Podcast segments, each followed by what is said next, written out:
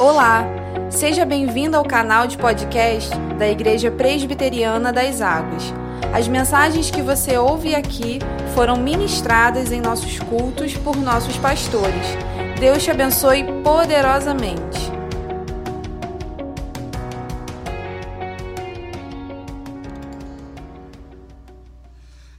Amém. Louvado seja o nome do Senhor. Você pode sentar. Momento da gente conversar um pouquinho sobre a palavra de Deus. Abra a sua Bíblia. Carta do apóstolo Paulo aos Romanos, capítulo de número 2. Carta aos Romanos, capítulo 2. Nós vamos ler a partir do versículo 1. Abra sua Bíblia, você que está aqui presencialmente, você que está acompanhando aí de casa, separe esse tempo para você ler, estudar a palavra do Senhor. Temos a certeza que Deus falará ao seu coração. Vamos orar nesse momento. Feche os seus olhos.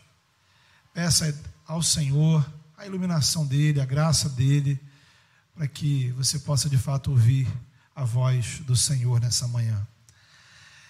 Deus Todo-Poderoso, Criador do céu e da terra, Deus Pai de nosso Senhor Jesus Cristo, Deus que nos salvou, ó Pai, nessa cruz por esse sangue, ó Pai, Deus que derramou sobre a igreja o Espírito Santo, nessa hora, ó Deus, nós suplicamos ao Senhor que o poder do Teu Espírito atue em nós, atue através da Tua palavra, atue em nossas mentes e corações, Atue, ó Pai, poderosamente em todas as áreas da nossa vida, Senhor, gerando e produzindo transformação, mudança, conversão, cura, reconciliação. Ó Pai, que possamos compreender o teu querer, mas sejamos também transformados, ó Pai, pela tua palavra, a ponto, ó Deus, da disposição, ó Pai, das nossas emoções, ó Pai, estar orientada para o teu querer e a tua vontade para que possamos, ó Pai, não apenas entender o que tu queres, mas sermos capacitados pelo Senhor a cumprir o que tu queres, ó Deus. Produz em nós a mudança, a transformação em nós e em todas as circunstâncias do nosso viver que são necessárias a uma vida, Senhor, agradável Senhor. Que seja amanhã, Senhor, de coisas extraordinárias. Que a tua palavra, Senhor, Produza, Senhor, grandes coisas, ó Pai, em nós e através de nós. Todas as vezes, ó Pai, que esta palavra, Senhor, for ouvida agora, nesse momento e ao longo da semana e outros dias. Que a tua palavra seja poderosa para todos aqueles que a ouvirem. Em nome do teu filho Jesus, no poder do teu espírito, nós oramos. Amém. Romanos capítulo 2, a partir do verso 1, diz assim.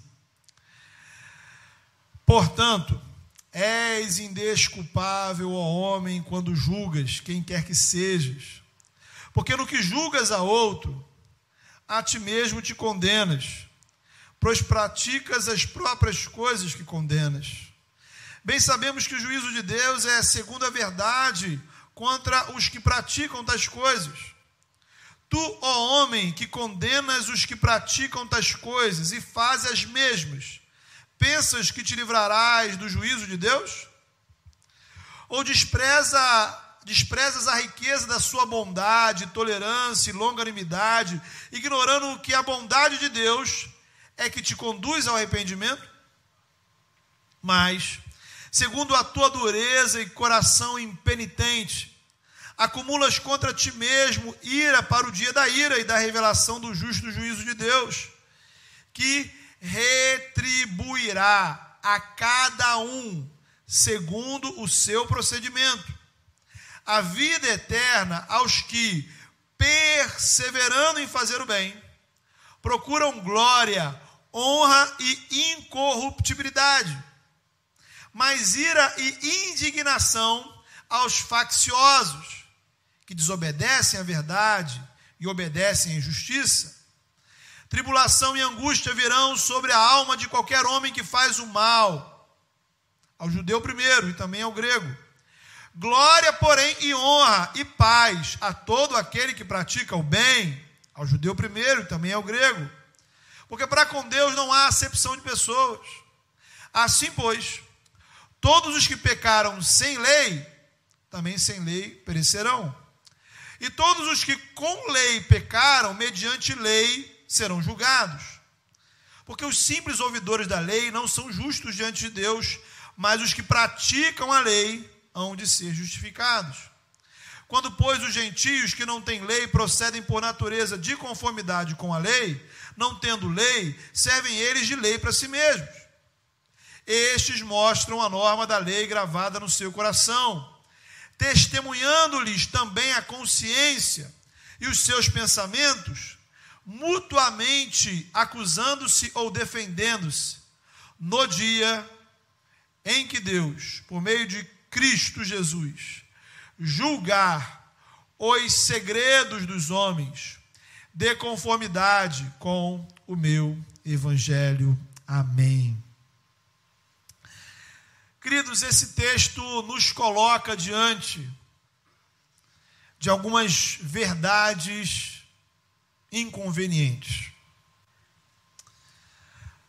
A nossa cultura, a cultura da nossa sociedade ocidental, ela fez entranhar em nossas mentes o que podemos chamar de individualismo moral. É muito simples. Tirando aquilo que a lei proíbe, eu vou viver segundo as minhas regras. Eu faço o que eu quero da minha vida, segundo a minha concepção de certo e errado. Você pensa diferente? Ok, eu respeito, mas discordo. O que é bom para você não é bom para mim.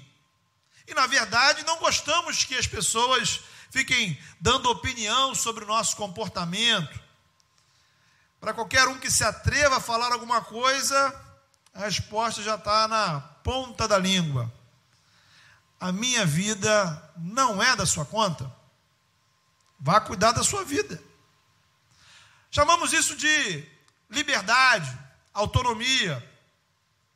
E aí, nesse cenário, este texto nos traz uma má notícia, uma verdade inconveniente. Deus tem uma opinião sobre as suas ações. E eu acho que não é uma boa ideia você dizer para o Criador que a sua vida não é da conta dele. Essa é a verdade central desse texto. O Deus Criador, Criador de todas as coisas, que se revelou em Jesus Cristo, ele se importa com nossas ações, com o que fazemos. O Criador não é indiferente às nossas escolhas, decisões, comportamentos, atitudes.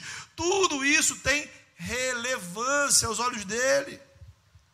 Há coisas que alegram o coração de Deus e outras que o entristecem, coisas que o agradam, coisas que o desagradam.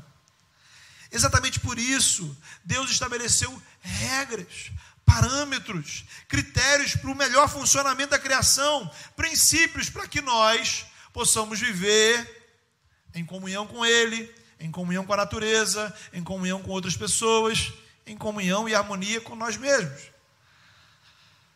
Tudo isso foi revelado por Deus em duas plataformas.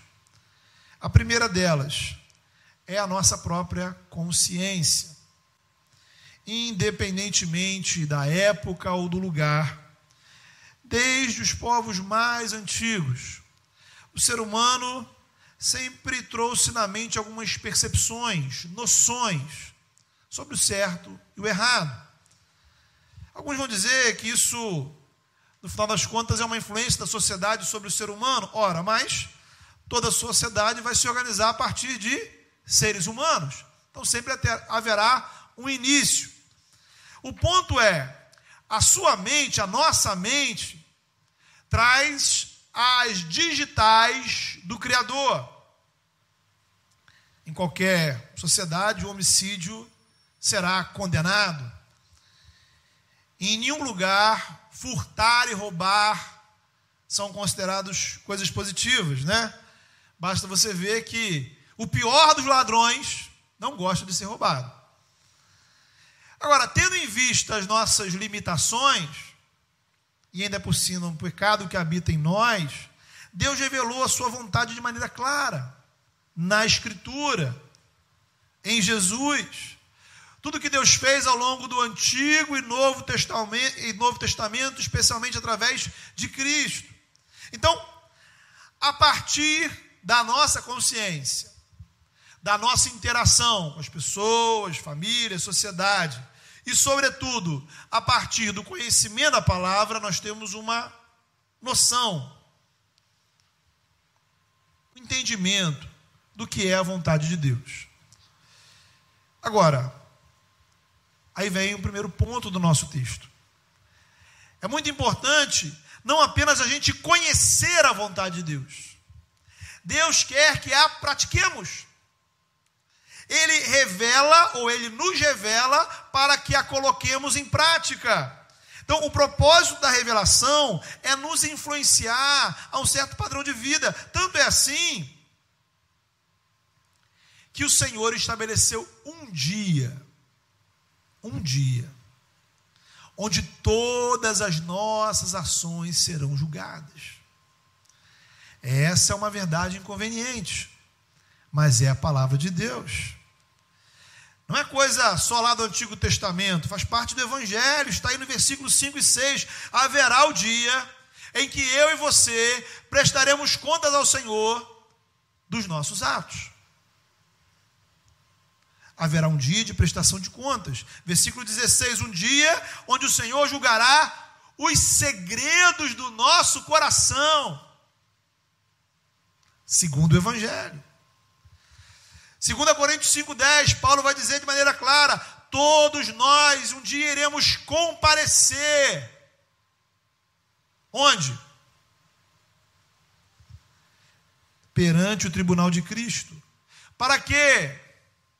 Cada um receber de acordo com as obras, obras praticadas, quer sejam boas, quer sejam más.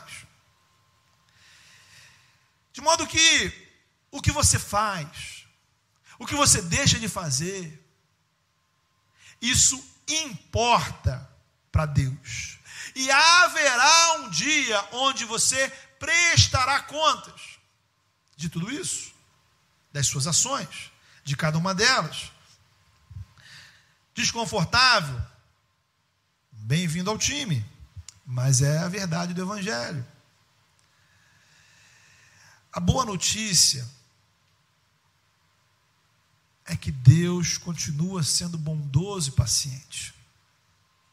Nada disso contradiz a bondade e a paciência de Deus. Versículo 4: a bondade e a paciência de Deus visam o nosso arrependimento. Ao invés de instantaneamente nos julgar e condenar, Ele te dá tempo tempo para você se arrepender, tempo para você mudar de atitudes, tempo para você adequar a sua vida à vontade dEle. Porque aí é nesse lugar de obediência que o Senhor quer que você esteja. Mas não se engane, não se engane. A paciência de Deus tem limites. Não abuse da paciência e da bondade do Senhor. Não confunda a paciência de Deus com aprovação ao seu comportamento. Ele é bom e paciente com uma intenção: a mudança da sua vida. Veja, queridos, o objetivo desse texto não é a gente ficar com medo, mas nos arrependermos e levar a, a vontade de Deus mais a sério, porque o dia da prestação de contas chegará. O texto é claro. O que será avaliado não é a quantidade de conhecimento que você tem, mas o que você praticou do que você conheceu. Serão suas ações, não o seu conhecimento, que serão julgados pelo Senhor. E o parâmetro não será a cultura, a sociedade, a família, o governo, sua liberdade de opinião. O parâmetro será a vontade de Deus. O que, será, o que será considerado certo e aprovado é o que Deus estabeleceu como certo e aprovado. O que será considerado errado e reprovado é o que Deus revelou como errado. E ao contrário dos julgamentos, né, da justiça do nosso mundo, não haverá advogado de defesa. Não haverá argumentação. Não serão apresentadas provas, testemunhas. Por quê? Uma razão muito simples. O juiz sabe de tudo. Cada pecado que praticamos é praticado na presença de Deus. Da mesma forma, cada obediência praticada é feita na presença dele. Deus sabe dos nossos erros mais absurdos, como também sabe quando você foi fiel a Ele nas circunstâncias mais adversas. Sabe, não será como nos filmes, onde naquela última cena alguém tem uma descoberta surpreendente, acontece uma reviravolta, aparece uma testemunha, uma prova nova. Porque o juiz te conhece melhor do que você mesmo. Não haverá parcialidade, todos serão tratados da mesma forma. Como está aí no versículo de número 11. Eu sei, eu sei que tudo isso parece muito ruim. Mas eu queria que você compreendesse, nessa altura, o dia do juízo, ele é fundamental para que a justiça de Deus se manifeste. Como nós falamos na nossa última mensagem, justiça é um conceito na Bíblia que significa principalmente condições para relacionamento com Deus. Veja você, Deus criou o ser humano, criou o universo, tudo em harmonia com ele, tudo ia bem, tudo funcionava, tudo caminhava para a plenitude. O pecado instalou desarmonia. Em todos os níveis há conflito. Temos conflitos com Deus, temos conflito com nós mesmos. As pessoas costumam dizer né, nas conversas: olha, eu estou em um conflito comigo mesmo. Temos conflito com a natureza, temos conflito com todo tipo de gente, em todos os níveis de relacionamento. Existe neste mundo injustiça em todos os lugares e situações. Habitamos um mundo injusto. Alguns chegam a dizer que a própria natureza é injusta. É como se a injustiça fosse o padrão. É, aí cai naquela teoria da seleção natural, então só os fortes sobreviverão. Muitos e já há séculos, né, o salmista questionava: quantas vezes parece que os ímpios estão levando a melhor? Por que será que aqueles que não estão nem aí para Deus, não estão nem aí para qualquer justiça, porque parecem que eles são mais felizes? Onde está Deus diante de tantas injustiças? Quem nunca passou, parou para pensar sobre isso.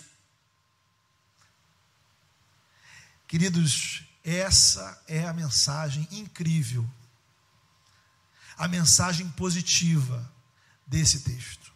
Um dia, louvado seja o Senhor, porque um dia a justiça de Deus triunfará sobre as injustiças do mundo. O Criador está vindo a arrumar a casa, pôr o mundo em ordem. Então, mais do que um dia de punição, será um dia de conserto. E para aquele que teme o Senhor, é um dia de esperança, é um dia de alegria, não de medo. Isso por duas razões. Primeira razão,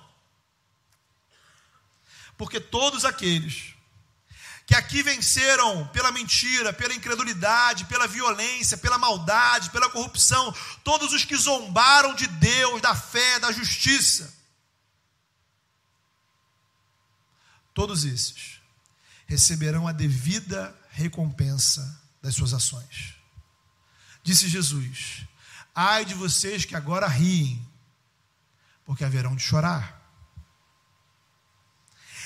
é a maravilhosa mensagem do livro do Apocalipse. O Senhor vem, vem julgar a terra, o sistema maligno da Babilônia e todos os que se beneficiaram dele serão condenados. Isso fará os céus cantarem, diz lá Apocalipse. Grandes e maravilhosas são as tuas obras, Senhor Deus Todo-Poderoso. Justos e verdadeiros são os teus caminhos, ó Rei das Nações. Quem não te temerá? Quem não glorificará o teu nome? E agora, atenção para essa última frase. Pois os teus atos de justiça se tornaram manifestos. Os céus celebram quando a justiça de Deus se manifesta e se estabelece, porque o Criador põe a casa em ordem a impunidade não durará para sempre. E essa é uma boa notícia. Segunda razão, porque o dia de prestação de contas, queridos, é também um dia em que tudo que fizemos de certo, de bom e correto, será reconhecido pelo Senhor. Por alguma forma, a gente esquece disso quando a gente olha para essa doutrina. Está no versículo 7 e 10. Todos aqueles que persistem em fazer o bem, buscando honra, glória, vida eterna, encontrarão isso do Senhor. Justamente porque habitamos um mundo injusto, um mundo que ainda não foi consertado, parece que fazer o certo não compensa. Quantas vezes você é punido porque faz o certo. Prejudicado, não é reconhecido, às vezes é até perseguido. O sistema maligno instaurado em todas as estruturas da sociedade nos empurra para o erro. Coisas como honestidade, agir com misericórdia, caridade, generosidade, ter fé, santidade, fidelidade, perdão, amor ao próximo, compromisso com Deus, testemunho, servir ao Senhor Parece que nada disso é vantajoso.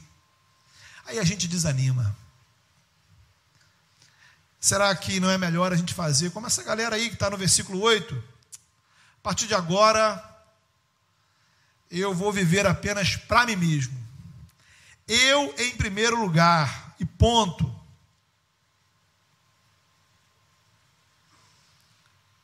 A resposta bíblica é que haverá um dia e ele chegará.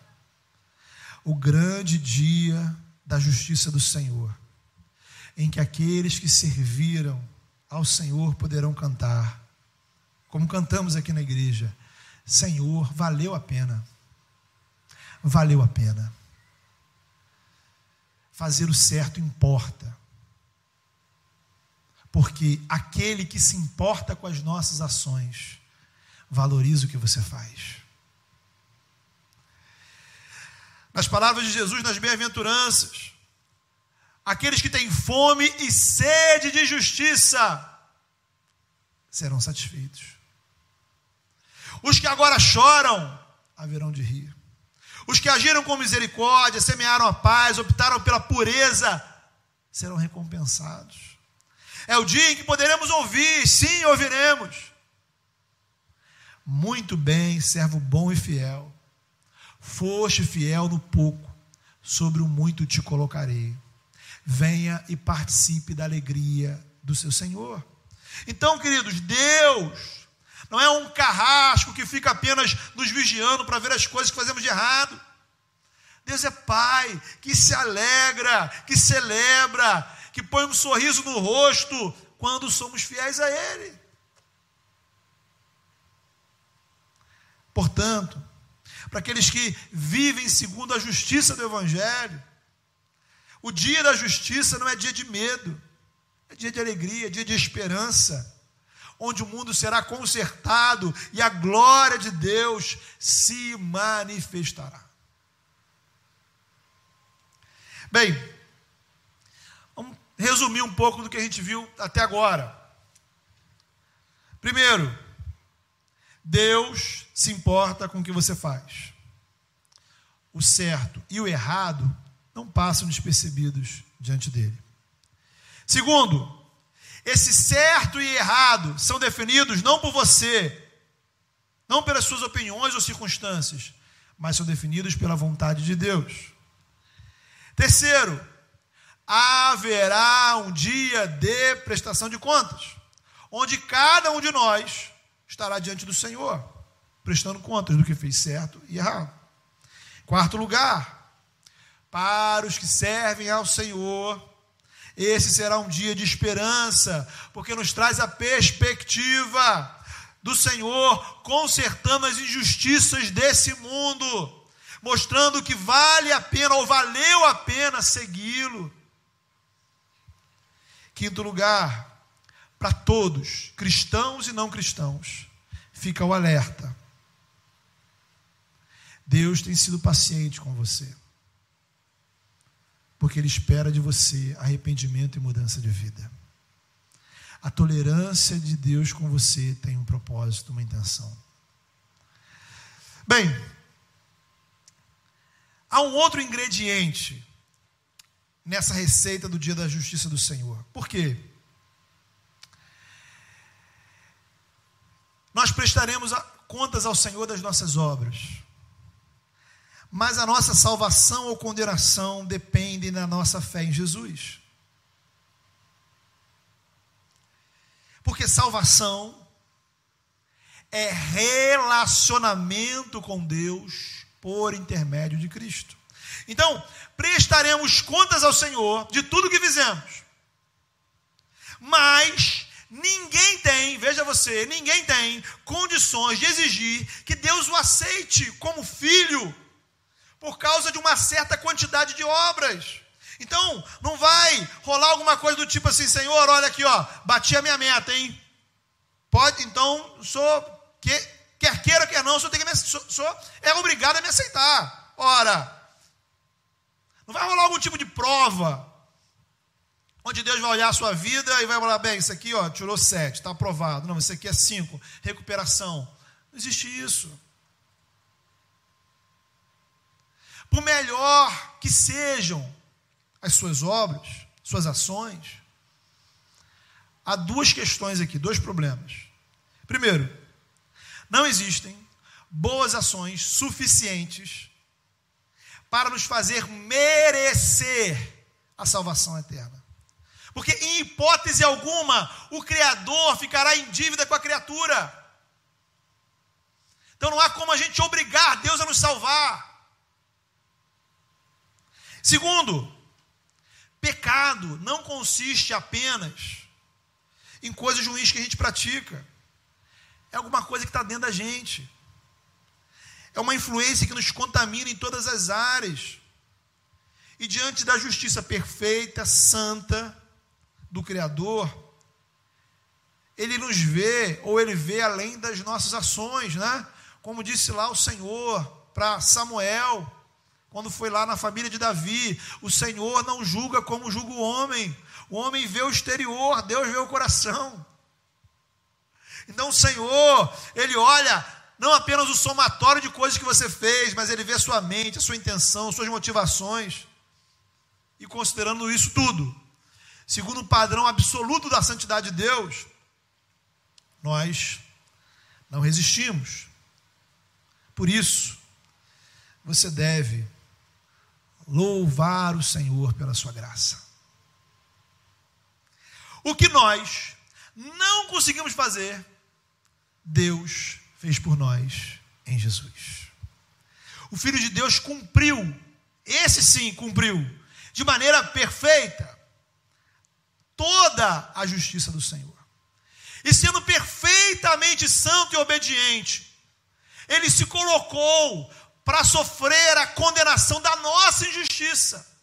o justo sofrendo a injustiça, ou as consequências da injustiça, assumindo a condenação dos nossos pecados. E então, Paulo vai nos dizer exatamente nessa carta: Deus estabelece a sua justiça em Jesus. De modo que não seremos aceitos por Deus com base no que fizemos ou deixamos de fazer. A base é o que Cristo fez. Somos aceitos por Deus quando reconhecemos Jesus como a nossa justiça. Somos reconciliados com o Senhor quando cremos, colocamos em Cristo a nossa confiança. Salvação, então, é pela graça, através da fé em Jesus. Ora, se estamos em Cristo, não há, nem haverá condenação sobre nossas vidas, diz Paulo lá no capítulo 8. E no capítulo 5 ele vai mostrar que se estamos em Cristo, o amor de Deus já foi derramado em nós pelo Espírito. E experimentamos esse amor pela presença do Espírito, já não temos medo algum. Primeira de João vai dizer: o verdadeiro amor lança fora todo medo. Todo medo. De forma que o dia do juízo, querido, veja você, não será o dia em que o Senhor vai decidir quem ele vai salvar ou não. A nossa salvação é decidida nesta vida. Porque salvação é relacionamento com Deus através de Jesus. O lá será a continuidade do aqui. A morte não muda o seu status espiritual, porque a morte não tem o poder para anular ou alterar os resultados do que Deus faz em nós em Cristo. E na cruz, o poder da morte foi vencido. A cruz está vazia. De modo que o que eu tenho aqui eu continuarei tendo lá. Se estou em Cristo, melhorado. Se aqui eu não tenho relacionamento com Deus, lá continuarei não tendo, em situação pior. Quem rejeita o Criador e a justiça do Evangelho nesta vida, continuará, persistirá na mesma condição na eternidade. Nada do que acontece após a morte muda a nossa condição espiritual. Agora, é muito importante a gente observar o seguinte: veja, no Evangelho você encontra aceitação e você encontra transformação. Salvação, veja você, não é apenas termos a esperança de uma vida eterna Salvação é libertação do pecado. É receber o Espírito Santo no momento que cremos em Cristo, e o Espírito de Deus em nós nos impulsiona a santificação, isto é, somos capacitados pelo Senhor a obedecê-lo.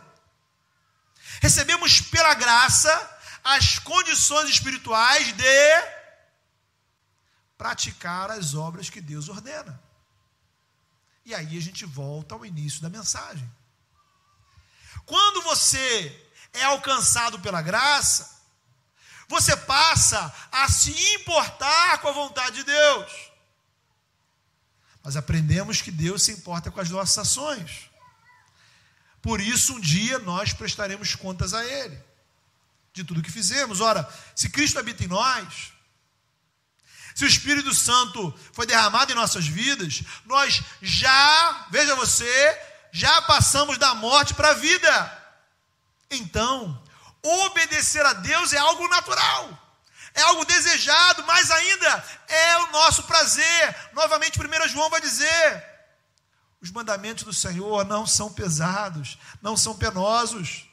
Por isso, a fé sem obras é morte, é, é morta. Sabe por quê? Porque a fé sem obras, ela não é fé.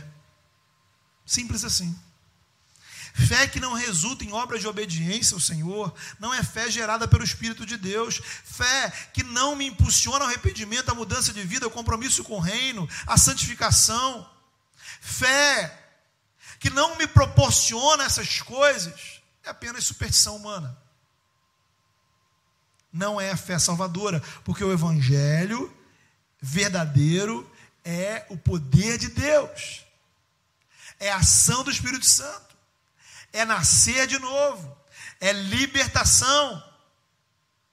Não quer dizer, meu querido, que você, por fé, né, vai ser instantaneamente conduzido a um estado de perfeição. Mesmo crendo, eu continuo pecador, porém, algumas coisas mudam e precisam mudar em nossa vida. E eu queria encerrar com elas. Em primeiro lugar, se você está em Cristo, se a graça de Deus já atua na sua vida, se o Espírito Santo foi derramado sobre você, você tem condições de obedecer ao Senhor. Segundo, se você está em Cristo, você precisa desenvolver algo que a Bíblia, a Bíblia chama de temor do Senhor. Temor não é medo. Temor é levar a vontade de Deus a sério. Né? A gente poderia ilustrar isso com a nossa relação com nossos pais, ou mesmo né, para é, é, é, relações familiares. Né? Então, a partir da sua adolescência, juventude, vida adulta, né? obedecer ou desobedecer os pais tem a ver com respeito, não com medo. Você, como adulto, tem a sua vida livre. Você não vai ficar com medo de ficar de castigo, levar uma palmada ou coisa parecida.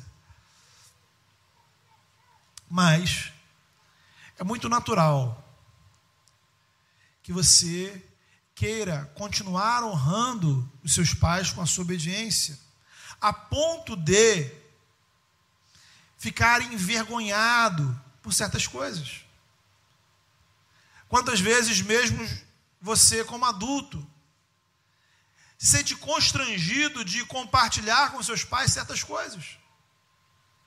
Por vergonha, por respeito, por consideração, temor, guardado as devidas proporções é a gente se constranger diante da glória de Deus.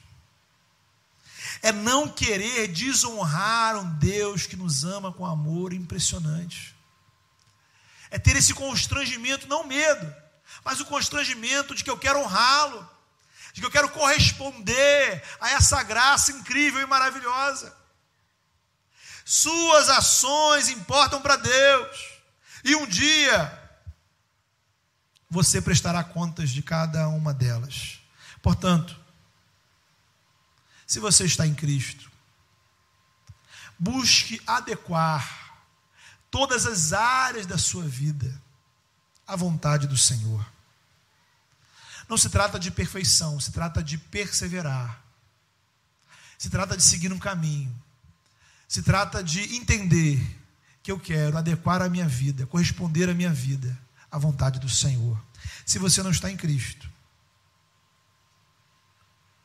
saiba que Deus tem sido bondoso para com você, paciente, para te conduzir ao arrependimento.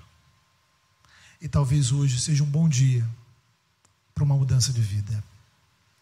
Então, queria orar com você nessa hora. Coloque sua vida diante do Senhor. Fale com o Senhor nesse momento.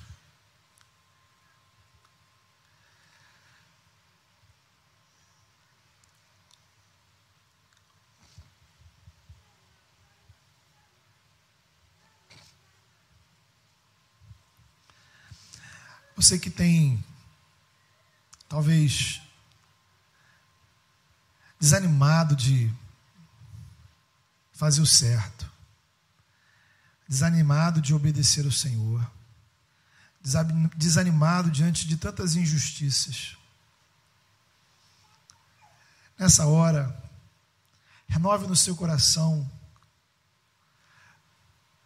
o seu compromisso de disposição de honrar aquele que se importa, aquele que continua se importando com o que você faz, aquele que estabeleceu um dia onde a justiça se manifestará.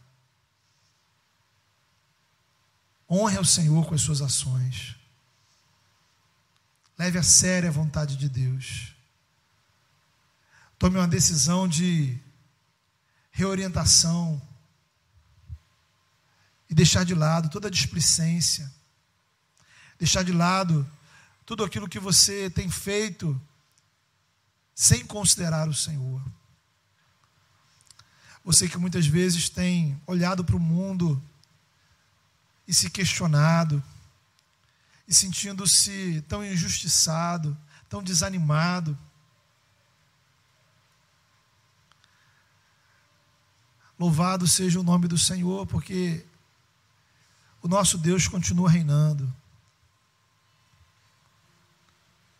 Ele continua sendo rei de toda a criação.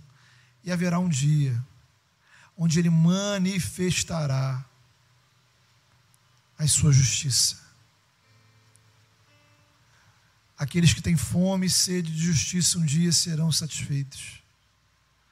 Aqueles que agora choram, que são perseguidos por causa da justiça. Aqueles que fazem o correto, mas não são valorizados, um dia serão reconhecidos pelo Senhor. Seja fiel, permaneça fiel, caminhe em fidelidade porque aquele que sempre é fiel se importa com a sua fidelidade. E um dia você ouvirá dizer: muito bom, muito bem, servo bom e fiel.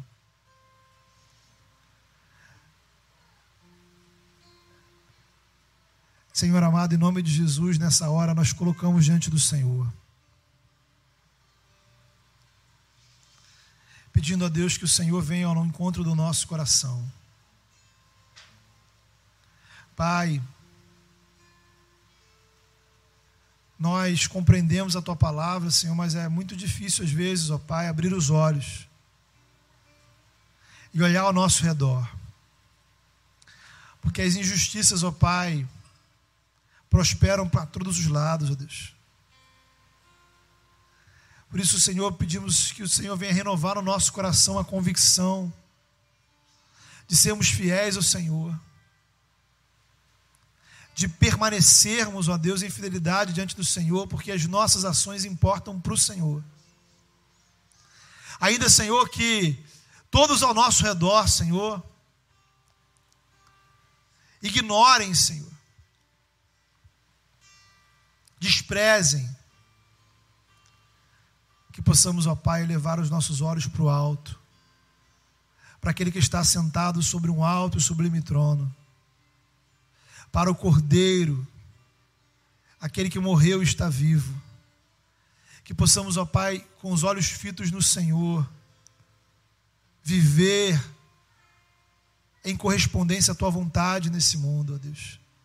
Pai amado, em nome de Jesus, ajuda-nos, ó Pai, a permanecer fiel.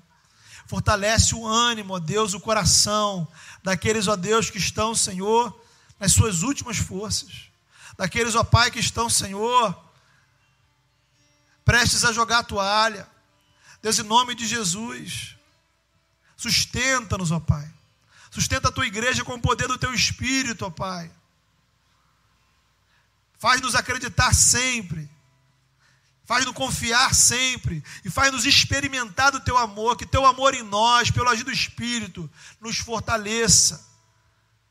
Que a nossa força venha do alto, porque das circunstâncias não virão, Senhor. É somente do Senhor que pode nos vir força, Senhor, para perseverar e seguir em frente. Deus amado, nos ajuda a levar a sério a tua vontade, nos ajuda a desenvolver temor do Senhor. Nos ajuda, Senhor, a ter um relacionamento com o Senhor, ó Pai, com maior seriedade, com maior compromisso, dentro e fora da igreja, Senhor, em todas as áreas da nossa vida.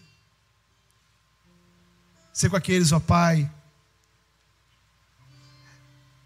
que muitas vezes têm vivido ignorando o Senhor. Que possam nessa hora, Senhor, perceber que a tua paciência, Senhor, em prol do arrependimento deles. Que a tua bondade na vida deles é visando a mudança de vida deles. Que eles possam, Senhor, entender, ó Pai, a partir da tua palavra, que é dia de mudança, que é tempo de arrependimento, que é tempo de conserto o mesmo Deus que um dia consertará todo o universo, está aqui para desde já começar essa obra na nossa vida. Ó Pai, começa consertando a minha vida. Conserta, começa consertando a vida de cada pessoa que ouve essa mensagem. Começa, Senhor, consertando aqueles, ó Pai, que acham que não há conserto para as suas vidas. Que possamos, ó Pai, buscar o conserto no Senhor e viver segundo a justiça do Senhor, porque na tua justiça, Senhor, está o nosso prazer, para a glória do teu nome, em nome de Jesus. Amém.